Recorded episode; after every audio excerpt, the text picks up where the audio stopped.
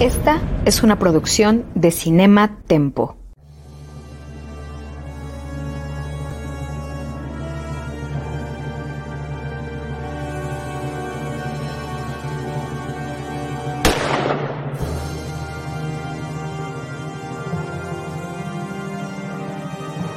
Desde 1962, solo un nombre ha definido la acción, la adrenalina y el espionaje en el cine.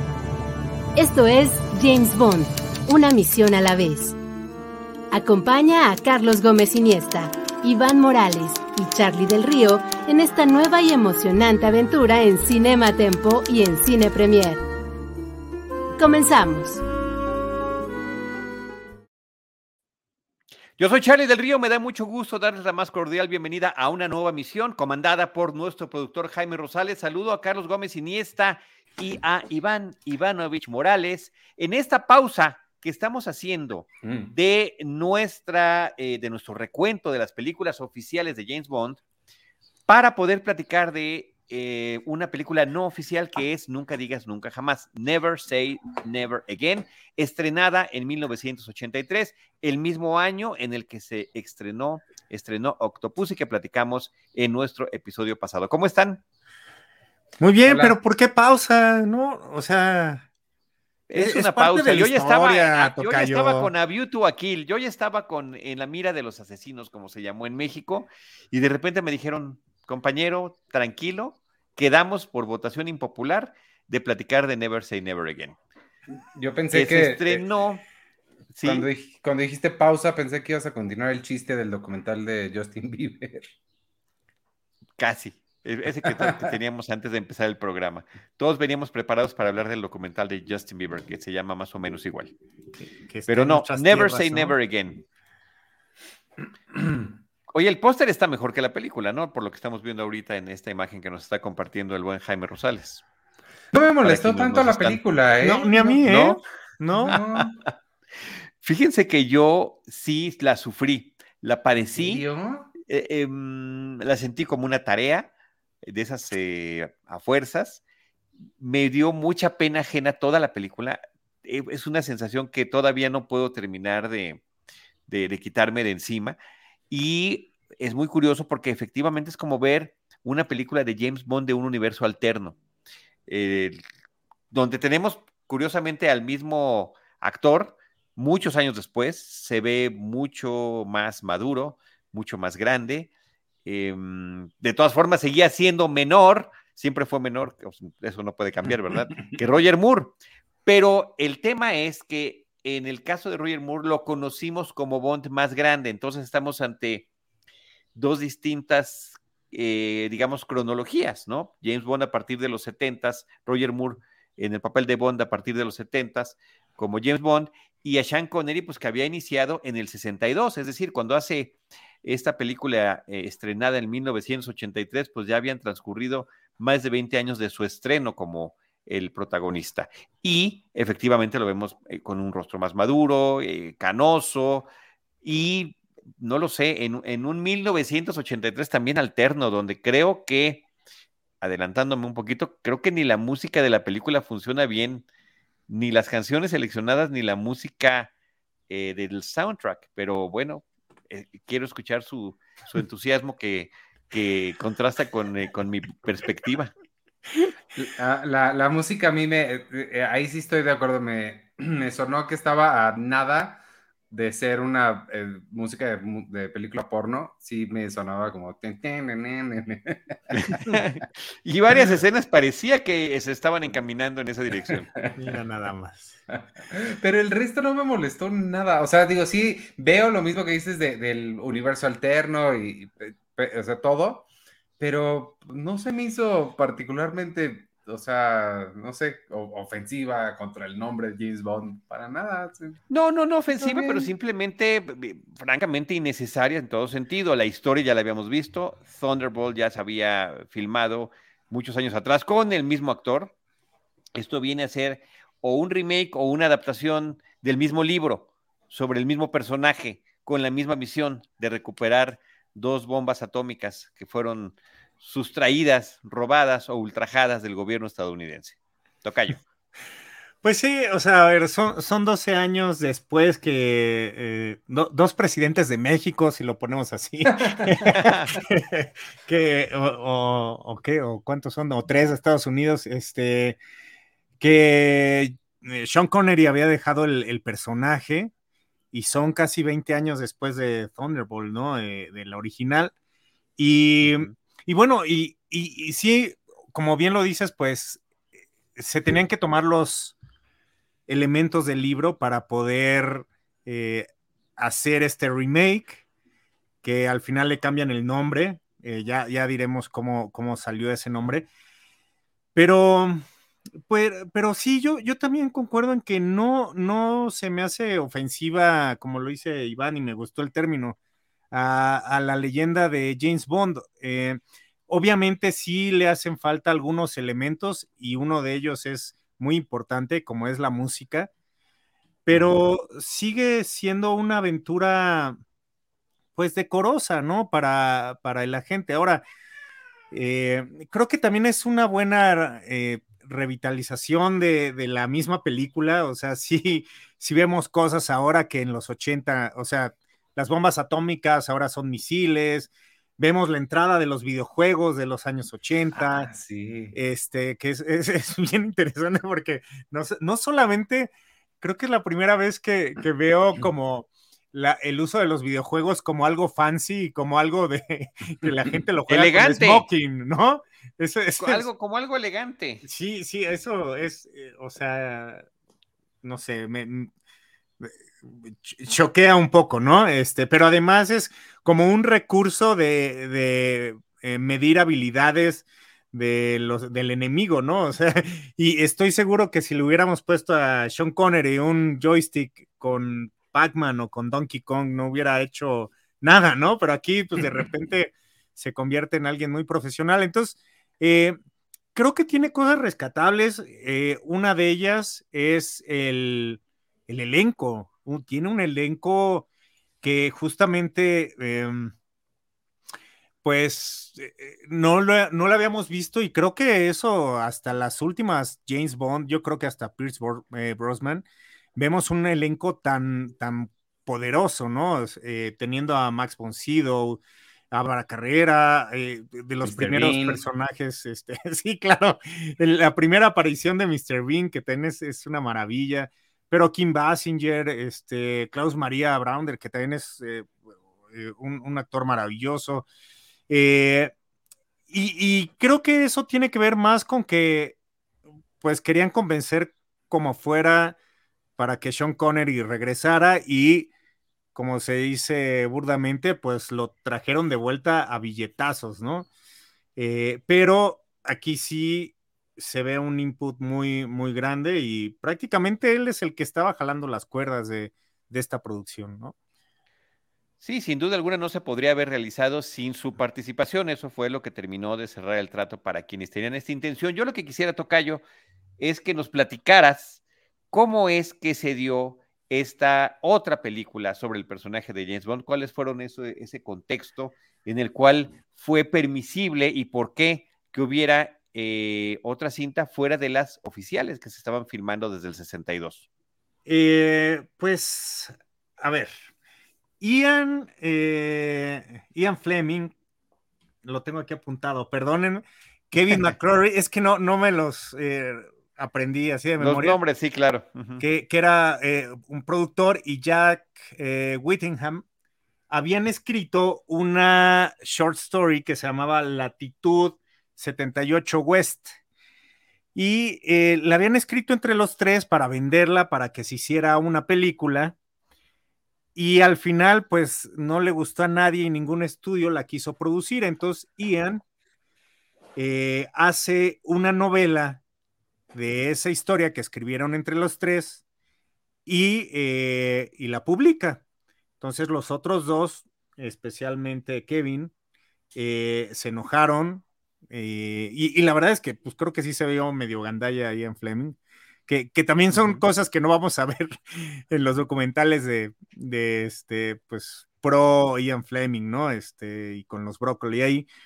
Y, y entraron a una disputa de los derechos, una disputa que pues se fue casi eh, un par de décadas y que cuando sale el resultado de esta eh, de este juicio, pues le dan, le quitan los derechos a Ian Fleming y le dan los derechos a Whitman. Y eh, ahí es cuando el productor Jason Schwartzman, que además era esposo en ese tiempo de Talia Shire y de eh, y era el abogado de Irving Kirchner, pues dice, ¿saben qué? Pues están estos derechos, yo me quiero aventar como productor, vamos a echarnos esta película de manera independiente, fuera del estudio, y, pues compitamos con, lo que podamos competir, ¿no? Entonces, eh, pues desde ahí empezó como un via crucis de la, de la producción, en el sentido de que, eh, pues era un productor primerizo que tenía sí cierto poder en Hollywood, pero era más por ser abogado y que, mm, pues bueno, eh, aventarse una película de James Bond con la historia que tiene, pero además con la talla de los eh, actores que iban a estar, con la talla de los efectos especiales que tenían que tener, con la talla de que tenían que filmar en cinco países, pues bueno, eh, el convencer a Sean Connery fue lo más fácil, mm. este, de toda esta producción, ¿no, Tocayo? Sí, em, no nada más se quedó con los derechos eh, de la novela Thunderbolt, sino también con los derechos del nombre Blofeld y del nombre Spectre. Por eso ya desde eh, La espía que me amó ya no había habido esas referencias eh, literales con los personajes que normalmente habían sido interpretados por varios actores que nosotros aquí mencionamos, Telly Donald Pleasance, habían interpretado al personaje de Blofeld y después simplemente en, en, en eh, Solo para tus ojos hay una escena donde se ve un personaje que se parece a Blofeld, que todos entendemos que es, pero que nunca del cual nunca se menciona su nombre y nunca se ve su rostro y disponen de él, ¿no? Que era una manera también, y lo platicamos en su momento, de decirle adiós a esa etapa y a esa a, esos elementos de la historia de Bond, este, tanto literaria como cinematográfica, para que ya no aparecieran más en las películas y tuviera algún tipo de justificación su posterior ausencia. Entonces eran elementos muy importantes que estaban ahí marcados. La otra nada más subrayar quién era Talia Shire. ¿Quién es Talia Shire?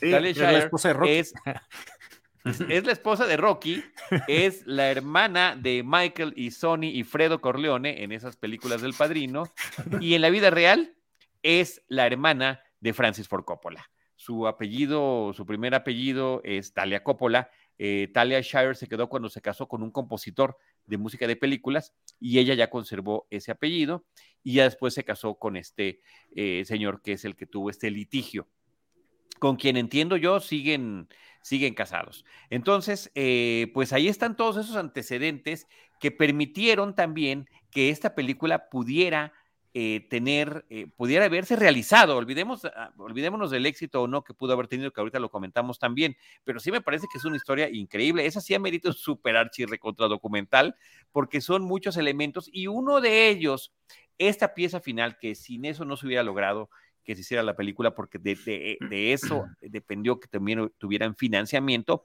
pues es que Sean Connery aceptara. Como dices tú, a billetazos sí, pero también pues como producto de todos esos roces que tuvo con Salzman y con Broccoli a lo largo de todos esos años. Sí, se encumbraron juntos, efectivamente, pero después hubo los jaloneos, quiero estar en la película, no estoy, me voy, entro otro actor, regreso, o sea, las cosas nunca quedaron bien y aquí queda más que demostrado. Ivanovich. Yo eh, tengo, tengo varias preguntas em, sobre estos elementos que se quedaron. Ellos, me pregunto si el, el no sé si saben ustedes, las frases como el martini también están copyright. O sea, es que me llamó la atención que no, cuando pide una bebida pide otra cosa y cuando pide martini nada más habla del martini, pero no lo pide y, también cuando dice su nombre, nunca dice Bond, James Bond, ¿no? Dice o me llamo Bane o me llamo James. este, o, llámame Bond, pero nunca dice Bond, James Bond. Como que, No sé si sea ese el caso, Ivanovich, pero sí siento también que fue una manera de diferenciarse. Tengo... Y les costó mucho trabajo, porque inclusive desde el inicio de la película, ¿cómo inicias una película de James Bond después de tantas que ya hemos visto, después de más de dos décadas de filmes del personaje, sin el cañón? el barril del cañón, sin la escena precréditos, sin la secuencia de créditos con una canción en particular. Entonces, desde el inicio se siente como extraño lo que está sucediendo. Este, yo creo que tengo oh, quizá un acercamiento a la respuesta, no, no la respuesta toda. Bueno, primero, eh, el ventaneando de aquí, este, no, ya no, no se casó con, eh, o sea, no, no sigue casado con, con esta. Eh, ¿Con Talia Shire? Con Tala Shar, este, se divorciaron en el 94, Tocayas. ah, qué barbaridad. Saludos a Eduardo Scheffler que nos está ah, acompañando en este momento y nos da muchísimo gusto. Dice, puro top star, abrazos a las tres. Somos eh, lo que seamos gracias a Eduardo Scheffler, la verdad. ¿Sí, o no? Este espectre, sí. Así es. es una cadenita, así. Exacto, es una, somos parte de una cadena como fue una parte de la cadena de los personajes que interpretaron a James Bond, así que está padrísimo. me siento este, honrado. Sí, no, yo también ya hasta me puse nervioso, entonces trataré de hacerlo mejor. Este,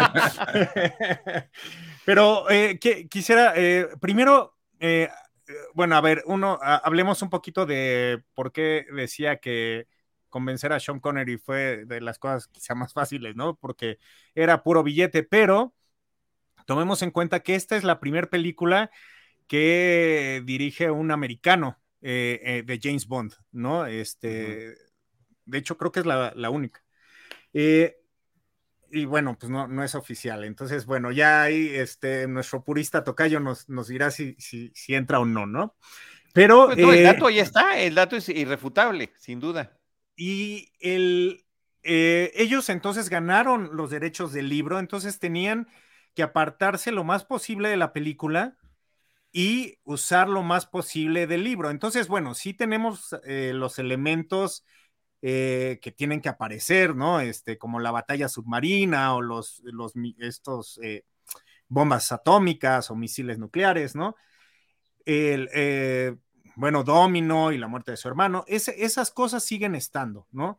Pero primero contrataron a un guionista Lorenzo Semple, que es el guionista de Flash, este, Flash Gordon, o esta maravillosa película Tres días del Cóndor, eh, una, de las mejores películas de espías que hay, gringo, y entonces empezó a hacer eh, él el guion, y cuando lo ve Sean Connery y lo ve Irving, que es el, el director, que además es un director que ya tiene una trayectoria de éxitos grandes, este, como cuál tocayo.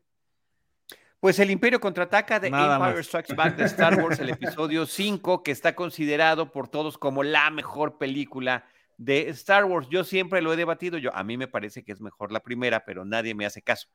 Em, lo, que sí es importante es que siempre se le ha reconocido a Kirchner que él fue el responsable de que el Imperio contraataca saliera también y yo después de esta película, después de ver esta película que se, que se filma tres años después, lo estoy poniendo en, lo estoy cuestionando. Pero es que también eh, eh, estaba muy difícil. O sea, a ver, él lo ve con Sean Connery y dice, oye, a ver, no, falta, eh, falta que sea más inglés, faltan elementos, sobre todo en la parte del diálogo, que sean más, más inteligentes para el humor, pues que, que nos tiene acostumbrado este personaje lo acaban corriendo y contratan a dos eh, guionistas más, Dick Clement y Ian Lefrain. Perdonen por mi, eh, em, o sea, si nos están escuchando Dick o Ian, pues perdonen por interpretarlos así. Pero que no eh, los pronunciamos como debe de ser. Exactamente. y, a Iván le va a gustar saber que son los guionistas detrás de la película Gol de Kuno Becker, pero también de A través del universo, güey obviamente mucho tiempo después, güey, ¿no? Ah, ¿verdad? Eh, entonces ellos fueron, ellos, los dos ingleses, ellos sí fueron los que dieron estos toques a, la película más ingleses pero decían que en algún momento les habían pedido que solamente usaran los diálogos que venían en el libro. Y dijeron, es que es una locura, no vamos a poder hacer nada inteligente. Entonces, ellos son los culpables, por ejemplo, de este chiste en la película, cuando la enfermera le pide que le llene el vaso para la muestra de pipí, y él le dice, ah, te lo lleno desde acá y están como a dos metros, ¿no? Ese tipo de albures y esas cosas fueron ellos los, eh, los que metieron este tipo de cosas, pero al final dice este, el, el director que tuvieron cuatro guiones, los tuvieron que mezclar y al final ninguno de estos tres guionistas está con su crédito en la película. Entonces, desde ahí podemos ver que, digo, eh, tienes razón, Tocayo, a lo mejor le, costó trabajo a Irving, este, pues la película, pero también tenía un guion y unas expectativas y además un productor que no les ayudó en mucho porque él estaba en los juicios, recordemos que él era un abogado, entonces él estaba en juicios con clientes muy importantes y dicen que el line producer es el que tenía que arreglar las cosas. Entonces de repente llegaban a un lugar y nadie sabía que iba a llegar la producción o no se aparecían los camiones para la persecución. Entonces, creo que también, eh, y, el mismo Irving dice que en secuencias, sobre todo en el final, por ejemplo, que él ya estaba hasta la madre, que él ya estaba aburrido y que él sabe que pudo haber hecho un mejor trabajo, pero ya para entonces eh, era eh, el, ambiente en el set era terrible. incluso dicen que para que no le hicieran sabotaje a la película, les tuvieron que enseñar 40 minutos de la película, eh, de lo que tenían grabado, pues para que se tranquilizaran, porque de plano y la iban a cancelar. ¿A quién? ¿Quién? ¿A los ejecutivos? Ah, al productor, a Schwarzman. Ah, ya, O sea, que de plano, o sea, eh, pues e, e, era un ambiente terrible, ¿no? Este, y hubo cosas, eh, hubo secuencias, por ejemplo, las secuencias submarinas, pues que no las dirigió Kirchner, ¿no? Este, la dirigió, las dirigió, de hecho, el, el, que había dirigido las de Thunderbolt, ¿no? Este, que, que hubo varios ofrecimientos de personas que trabajaron con Broccoli, algunos aceptaron, otros no, entre ellos, pues quien hizo la música, qué bueno, pero, pero sí, sí, el, o sea, estamos viendo aquí el producto de, pues sí, de una batalla campal que, pues, eh, era diario en, una filmación, ¿no? Pero creo que se nota, a final de cuentas, todo lo que me estás diciendo termina eh, eh, poniéndose del lado de lo que yo estaba comentando, que la película efectivamente se siente, pues, primero que nada, efectivamente muy distinta a las que estábamos acostumbrados, a las del canon, para decirlo de manera correcta, pero también em, inconsistente, eh, con poca continuidad, sin ser tan divertida o simpática como debiese de serlo. La aventura inicial me pareció una verdadera tomada de pelo en esta pues, eh, escena en pues, donde él está infiltrándose en algún lugar eh, que aparentemente es latinoamericano y es de día y entonces no le importa que de día se está subiendo a lugares donde pues cualquiera lo puede ver que está tratando de entrar a, una, a una base y después resulta que efectivamente que era un ejercicio que estaban haciendo, que los eh, agentes doble cero están fuera de comisión, que el nuevo M pues no está de acuerdo con estos métodos y que realmente le parece que todo esto es anacrónico. Y sí, de entrada, el, que se ve más anacrónico es el propio Sean Connery, y me duele mucho decirlo, pero sí es. Y creo que tan solo unos cuantos años después, o, o inclusive en esa misma década, tuvo otros papeles mucho más acordes a la edad que ya estaba teniendo y que podía representar en la pantalla y que creo que son los que terminaron levantándolo a la estatura con la que todos lo recordamos como un formidable histrión eh, que perduró durante muchísimas décadas en papeles protagónicos en el cine. Eh, pero esta sí es como de sus etapas más extrañas. La de esta película, así es, así es como yo lo percibí el día de hoy. Por cierto, nada más para dar el dato curioso, eh, Octopussy se estrena en la primera mitad de 1983 Em, eh, Never Say Never Again hacia finales de año, me parece que en el mes de noviembre, y tuvieron más o menos el mismo éxito de taquilla, un poquito más Octopus y 185 millones de dólares contra 160 millones de dólares que obtuvo Never Say Never Again. Y la crítica fue más generosa con Never Say Never Again que con Octopussy. Le encontraban muchos más errores, muchas más cosas que no les gustaban a Octopussy que a esta película donde creo que estaban pues como ilusionados del regreso de Sean Connery en el papel del 007, Ivanovich. No, es que no está tan mala. ¿Ya la habías visto tú? Yo, sí, claro, sí, tengo, tengo hasta la tengo en DVD, como completista que soy, y la he visto varias veces a lo largo de los años. Tenía mucho tiempo que no la veía, y sí, em, sí me rompió el corazón, me rompió el corazón con la música estaba yo en un cringe permanente, o sea, sí, la música sí está. Toda la música de verdad que sí está, eh, está verdaderamente brutal. Em, con su magnetismo sexual, el magnetismo sexual de James Bond, híjole, sí me resultaba súper incómodo, en, más incómodo que todo lo que hemos platicado de las películas eh, de, la, de la saga hasta el momento. Ese asunto de que sí, desde dónde lo voy a echar, desde aquí, este, o que le dice, ¿aceptan también hombres aquí? Sí, a unos más que a otros, o sea, qué, qué barbaridad. Sí, sí me sentí súper incómodo toda la peli. Pero, ah, pero ah. de, alguna manera la parte de su edad pues se, justifica, o sea, es, ya un agente retirado y, y, eso incluso la vemos también en Thunderbolt, ¿no? Este, esta escena horrible donde está amarrado a una cama y se ve como muy Ejercicio, erótico eso, ¿no? Este, pero, pero, o sea, en, la novela sí es como, sí está en un proceso de rehabilitación, no, no de droga, sino física, o sea, y, y pues de alguna manera creo que, eh, o sea, sigue, o sea, yo sí se la seguí creyendo, o sea...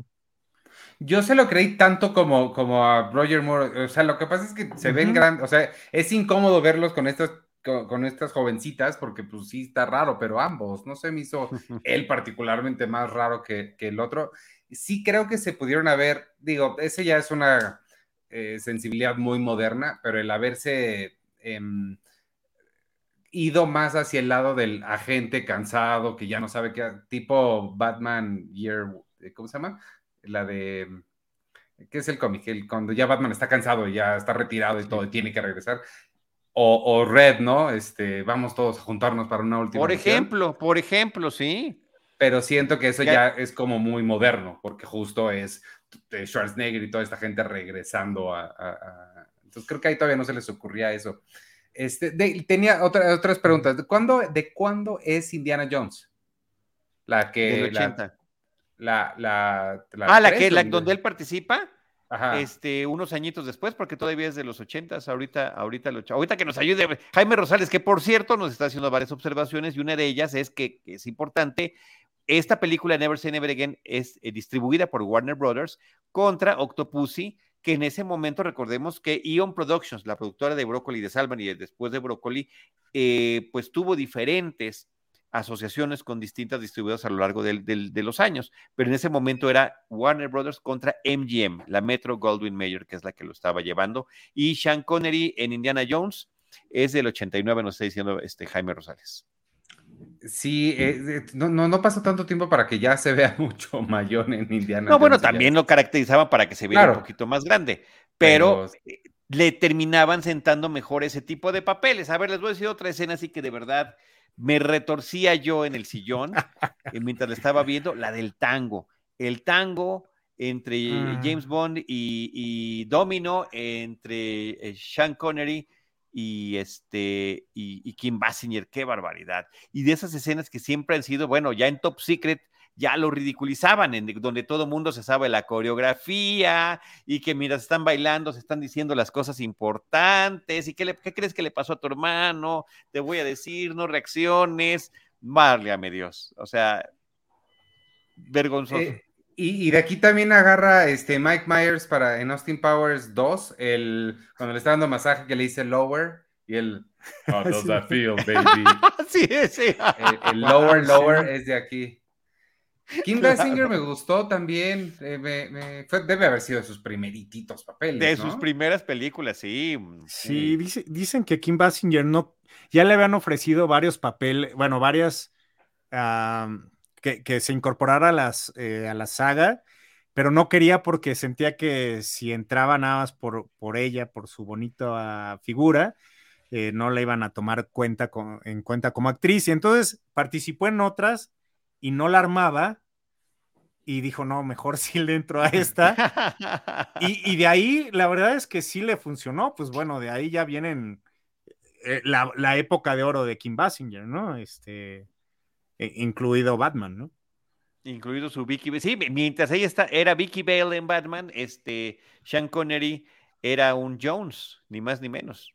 Eh, Mira nada más, sí. No, y además, En- en- lo, lo que había dicho Iván también, este, es la entrada de, de Mr. Bean, ¿no? De Rowan Atkinson, que, eh, eh, o sea, desde ese es su primer papel en el cine y, y, eh, ya le está haciendo como de alguien tonto, ¿no? Este, sí es como el intento de comic relief, este, un personaje que quizá ahorita ves con gracia, pero a lo mejor si lo ves por primera vez no, no haber sido tan gracioso, creo. Y este, y hay una, este, ah, por cierto, el, el que, el que era el coreógrafo de artes marciales era Steven Seagal en esta película. Entonces, ¿A es el lanzamiento de, de muchos güeyes ochenteros Este, en esta, esta película, ¿no? Este, pero hay, hay una eh, eh, eh, teoría, pues padre, ¿no? De esas que se nos ocurren a los fans o clavados o los que no tenemos mucho que hacer, que dicen que sí, o sea, por haber interactuado eh, Rowan Atkinson con James Bond, años después él se convirtió en Johnny English, ¿no? Entonces, Lo cual está fantástico. Claro. es lo una cual precuela, digamos, ¿no? Está padre. Esto, eso es-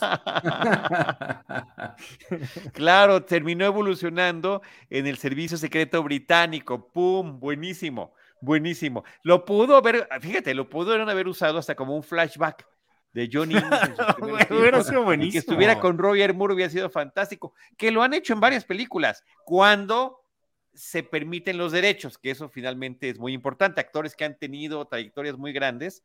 Eh, Terence Stamp en una película que hizo con Soderbergh tenía flashbacks cuando era joven y utilizaban una de sus películas de, de, de chaval, lo cual estaba increíble, ¿no? Porque pues te da todo, todo un, eh, un contexto diferente y estás viendo al mismo actor sin que tengas que utilizar eh, esta, estos métodos de, de, maquillaje digital Ajá. Para Sí, envejecer o no. La, la otra cosa que a mí me gustó de la película, perdóname Charlie, pero es que sí hubo cosas que me gustaron.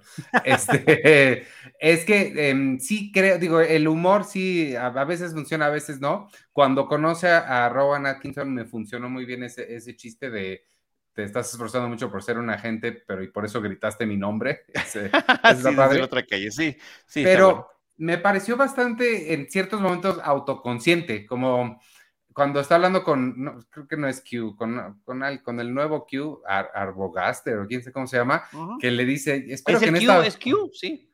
que espero que en esta aventura haya mucho sexo gratuito y violencia. Esa frase hasta la utilizan en el tráiler de la película. Para que efectivamente, mucho sexo gratuito y violencia. Sí. Que, que las Aquí escenas de dice James exceso, de sexo sí también. son más subidona, ¿no? Sí, Sí, bueno. como no. La que tiene con Bárbara Carrera en el barco, de verdad que Exacto. Tiene una parte muy chistosa, pero el resto sí está, sí está Sí. intensita. Sí, sí, sí, efectivamente. Pero mire, nada más para eh, eh, tratar de subrayar esto que estoy diciendo de cómo la etapa madura de Sean Connery le servía mejor para otros papeles, nada más lo que tuvo en esa misma década de los 80, Highlander en el 86, que me parece que está, a mí esa película me encanta, qui- quisiera volver a verla, a lo mejor la voy a ver igual que esta después de, de tantos años, en el, el nombre de la rosa, que es fantástica, Los Intocables, por, lo, por la cual se Otro lleva clásico, inclusive el premio Oscar y pues terminaría la década con eh, Indiana Jones y la última cruzada. Para empezar los noventas con A la Casa del Octubre Rojo, que yo aquí tengo el póster en mi, en mi casa y que fue el tema de mi tesis de licenciatura en comunicación. Estaba en la New York Film Academy, ¿te acuerdas, Iván? Sí, cómo no. Entonces, entonces, este, pues sí, eh, de, creo que cualquiera de esas películas hace que esta palidezca y se nos olvide, si no es porque se trata de la última película que hizo como James Bond. pues sí, pero pues tenía que pagar, tenía que pagar su alberca y sus viajes, güey, o sea, a ver, su campo de golf. fue la, verdadera afrenta que viví el día de hoy en mi propio hogar? Estoy viendo la película, eh, ya estoy en la etapa final, es cuando James Bond está en el castillo de largo, eh, encadenado de pies y manos, y entonces llega eh, Andy y Carlos, ¿y qué estás viendo? Pues se sientan a ver lo que estoy viendo y de repente pues saca este James Bond su, su eh, reloj con un láser para poder cortarse la cadena, mientras están encadenando también en la parte del, en la parte baja al personaje de Domino, y regresamos con James Bond y está otra vez con el láser cortando otra de las cadenas, y regresamos otra vez con, con, con Kim Basinger y regresamos como y está ahora con las de los pies contras. Qué manera de hacerle algo. Una por una tuvimos que ver cómo iba cortando la cadena y se voltea. Tenían que explotar el, el, el, el láser. Sí, me dice, Me, dice, ¿cómo le hacen al, cómo le hace el cuento, verdad, papá? Después entra el guardia a buscarlo porque escucha un ave donde estaban todos los esqueletos. No habían dejado ahí que muriera muchísima gente en ese castillo.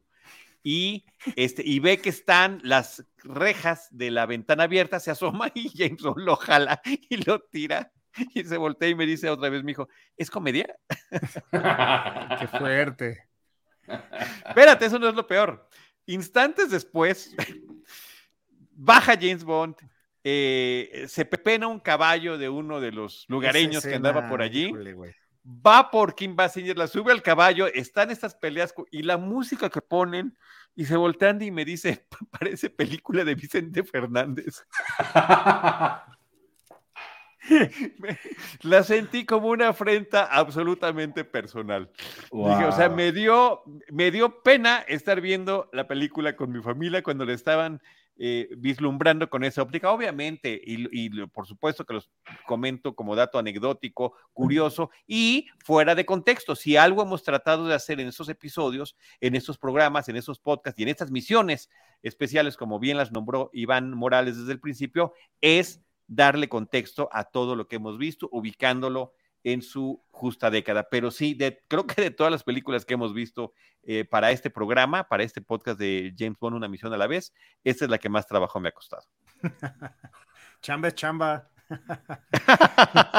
Oye, no, pero e, ese, esa escena del caballo, güey, este, no, no encontré más referencias, pero, o sea, si sí aventaron un caballo que, o sea, porque el caballo cuando se avienta se sigue moviendo, ¿no? O sea, no, no sé si sea un robot o algo, pero se me hizo ay, muy fuerte, güey. Muy fuerte. Sí, pues hay, hay, hay, trucos de edición, ¿no? Hay trucos, de, por supuesto que en ese momento que está brincando no están brincando hacia el vacío. Cuando se ve que caen desde lo alto del castillo, este, se ve el efectazo digital. Igual cuando los estamos viendo desde arriba cayendo, pero de que metieron a un caballo al agua, sí, porque ahí está felizmente nadando de regreso. Sí, después, ve, pero ve, es que ve eso, güey. No mames. Sí, sí está. está. Está complicado. Em, Oye, ¿y cuál era el plan con esta película? ¿Había plan de, si les funcionaba súper bien volver? Otra vez, bueno, pues sí les funcionó, pero al final de cuentas no, pudieron. Mira, ahí están, el detrás de cámaras. Ah, nada mira. Fíjate nada más, ahí está, ahí quedan resueltas todas tus dudas. Pero bueno, si esto te preocupa, Ivanovich, que sí nos debe de preocupar y por eso existen estas sociedades que están protegiendo a los animales y cada película que se produce en Hollywood tiene que tener el visto bueno de la, de, no me acuerdo el nombre de la sociedad protectora. ¿Es PETA? Sí. Este, pues ve cualquier western de los sesentas. Sí, los, los, los, stones que se echaban los caballos y los este, eh, jinetes son impresionantes. Sí, de acuerdo, güey. A veces inclusive llegaban en primer plano, o sea, la cámara estaba a ras del piso y llegaban a caer justo enfrente a la cámara para que lo vieras en toda, pues eh, digamos que en el stunt en toda su majestuosidad, a pesar de los trancazos que significaban para ambas criaturas, el caballo y el ser humano. Oye, pero entonces, o sea, ya no se hizo porque Sean Connery no quiso. O sea, su plan era tener dos franquicias. Ya, no, ya no pudieron levantar otros proyectos y em, años después falleció el, este productor. Entonces, y nomás pero tenía sí los estuvo derechos de esa, ¿no? Nada más tenía los derechos de esta, estaba tratando de crear nuevos guiones y nuevas historias con los elementos que sí podía utilizar, pero al final de cuentas ya no pudo levantar otro proyecto. Ah, ok, ok, ok. También Oye. se menciona que en algún momento quiso utilizar, ya que Timothy Dalton había dejado de ser James Bond, que él fuera el, un, eh, nuevo actor para su, una de sus películas, que- un proyecto que ya no terminó de materializarse. Hmm. Hubiera ¿Sí? estado bien que volviera a ser la misma una y otra y otra. y otra. cada que sale, cada que salía un actor, tome una más, pero fuera de la franquicia. Pero la misma, la misma guion y todo.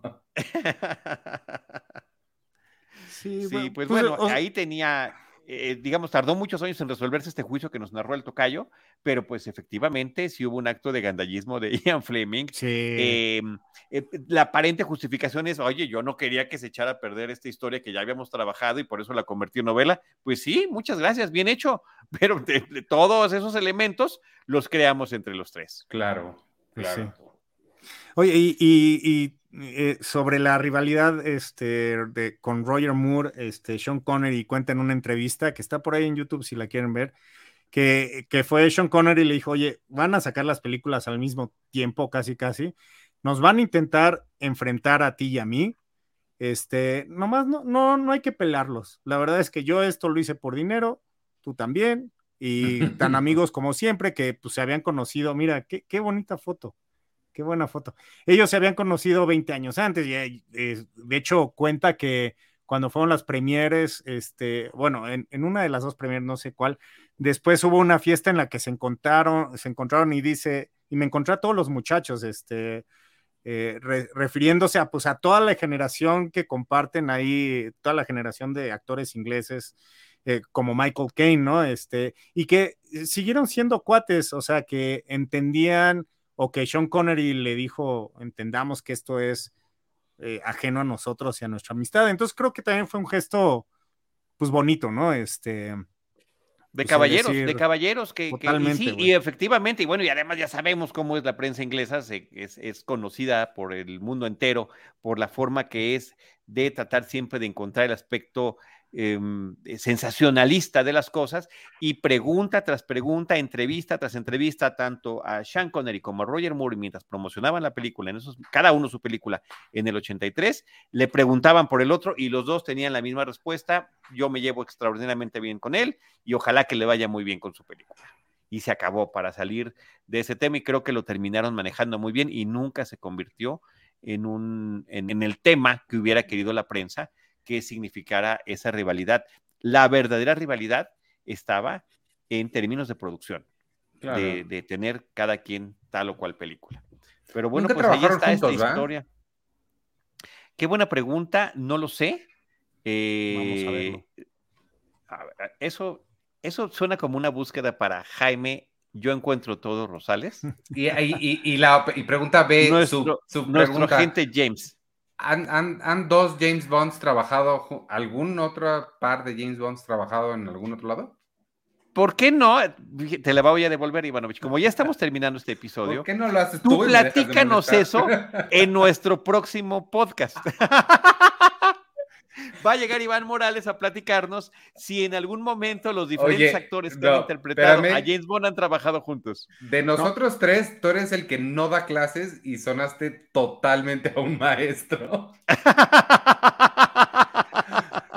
¿Por qué no nos expones eso a la siguiente clase?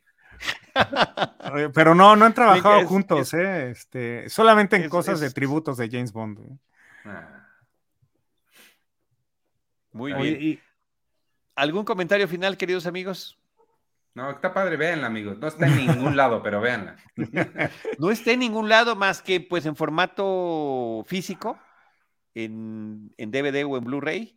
En- efectivamente. Ah, bueno, sí está En alguna Apple, ¿no? plataforma A la Dijimos. renta, ¿eh? A la renta. Sí Sí. está la renta, ¿verdad? Toca yo. Lo, lo checamos también el otro día. A ver, dame un Sí. segundo y aquí sí se los digo yo. eh, porque sí lo habíamos checado. Me parece que en Apple TV y en Amazon Prime Video se puede rentar Never Say Never Again. Y efectivamente así es. 50 pesotes en cualquiera de las dos plataformas a la renta. Oye, y nada más, ahorita que decías el título, nada más para cerrar, el, el título original Ah, era claro. Warhead y eh, no les gustaba el título, entonces, eh, pues diles qué pasó, Tocayo. La esposa, la entonces esposa de Sean Connery, fue la que sugirió el título porque dijo, ya van no sé cuántas veces que dijo que never iba a volver, a que nunca iba a volver Sean a interpretar a James Bond y otra vez regresó, así que yo le dije, never say never again, y quedó, la verdad que como un titulazo. Eh, la canción que, que tiene el mismo título que la película, la ponen al inicio y al final de la cinta y efectivamente creo que corea muy bien, que es algo de lo que hemos hablado, si se menciona o no el título en la canción y creo que lo hacen muy correctamente, eh, con música de Herb Alpert, que tiene también un solo de Herb Alpert esta, esta, esta melodía, así que bueno, pues ahí está la, curiosidad del título y su versión. Y, el diseño de los créditos fue eh, de su esposa, su esposa era, es pintora, y eh, ayudó a diseñar incluso ese, ese ojito que nos compartiste. Este... Claro, ese guiño final fue así como el, fue el último. Así. En lugar del barrel está esa cosa. Eh, pero Sean Connery acabó muy, muy eh, también peleado con este productor. Además de todo lo que pasó, le había prometido crédito para su esposa y no se lo dieron. Entonces, es otra cosa que quería llevar a los juzgados. Uf, no, pues ahí sí se, manchó, porque efectivamente estaba esas, esas dos eh, participaciones, esas dos aportaciones que terminaron siendo fundamentales e importantísimas en esto. En fin, pues ahí está. Nunca digas nunca jamás, 1983, la batalla de los Bonds que se dio ese año. Eh, efectivamente, siempre nos quedaremos con esas imágenes de las maquinitas de, de, videojuego, Ataris, eh, de... Mm, ¿Cómo se llaman los lugares para jugar eh, videojuegos de aquel entonces? En los arcades, ¿no? Como un arcade o maquinitas aquí en México. En, un, en una fiesta elegantísima eh, para recaudar fondos de millonarios, ahí estaban toda una sección llena de arcades, más el videojuego que había diseñado el mismísimo eh, villano Maximilian Largo para tratar de humillar a Bond y terminó siendo terriblemente humillado con él, porque el otro aprendió a jugar rápidamente. Muchísimas gracias. Tocayo, podemos cerrar el programa así. Sí, guiñando, guiñando todos así. Pero déjame despido y ahorita al final lo hacemos. Em, gracias a nuestra producción, Jaime Rosales. Gracias, eh, Carlos Gómez Iniesta, arroba Iniesta. Gracias, Iván Morales, arroba Iván Morales. Yo soy arroba Charlie del Río. Les recordamos que los estaremos esperando en nuestra próxima misión y ahora sí, nos despedimos con ese guiño.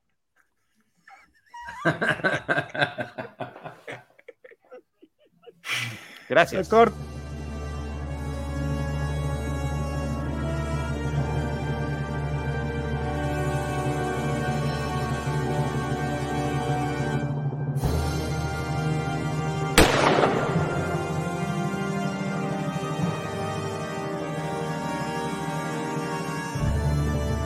Esto fue James Bond, una misión a la vez, con Carlos Gómez Iniesta, Iván Morales y Charlie del Río. Una emocionante aventura sobre el agente 007 en Cinema Tempo y en Cine Premier. Producción y realización RH Media.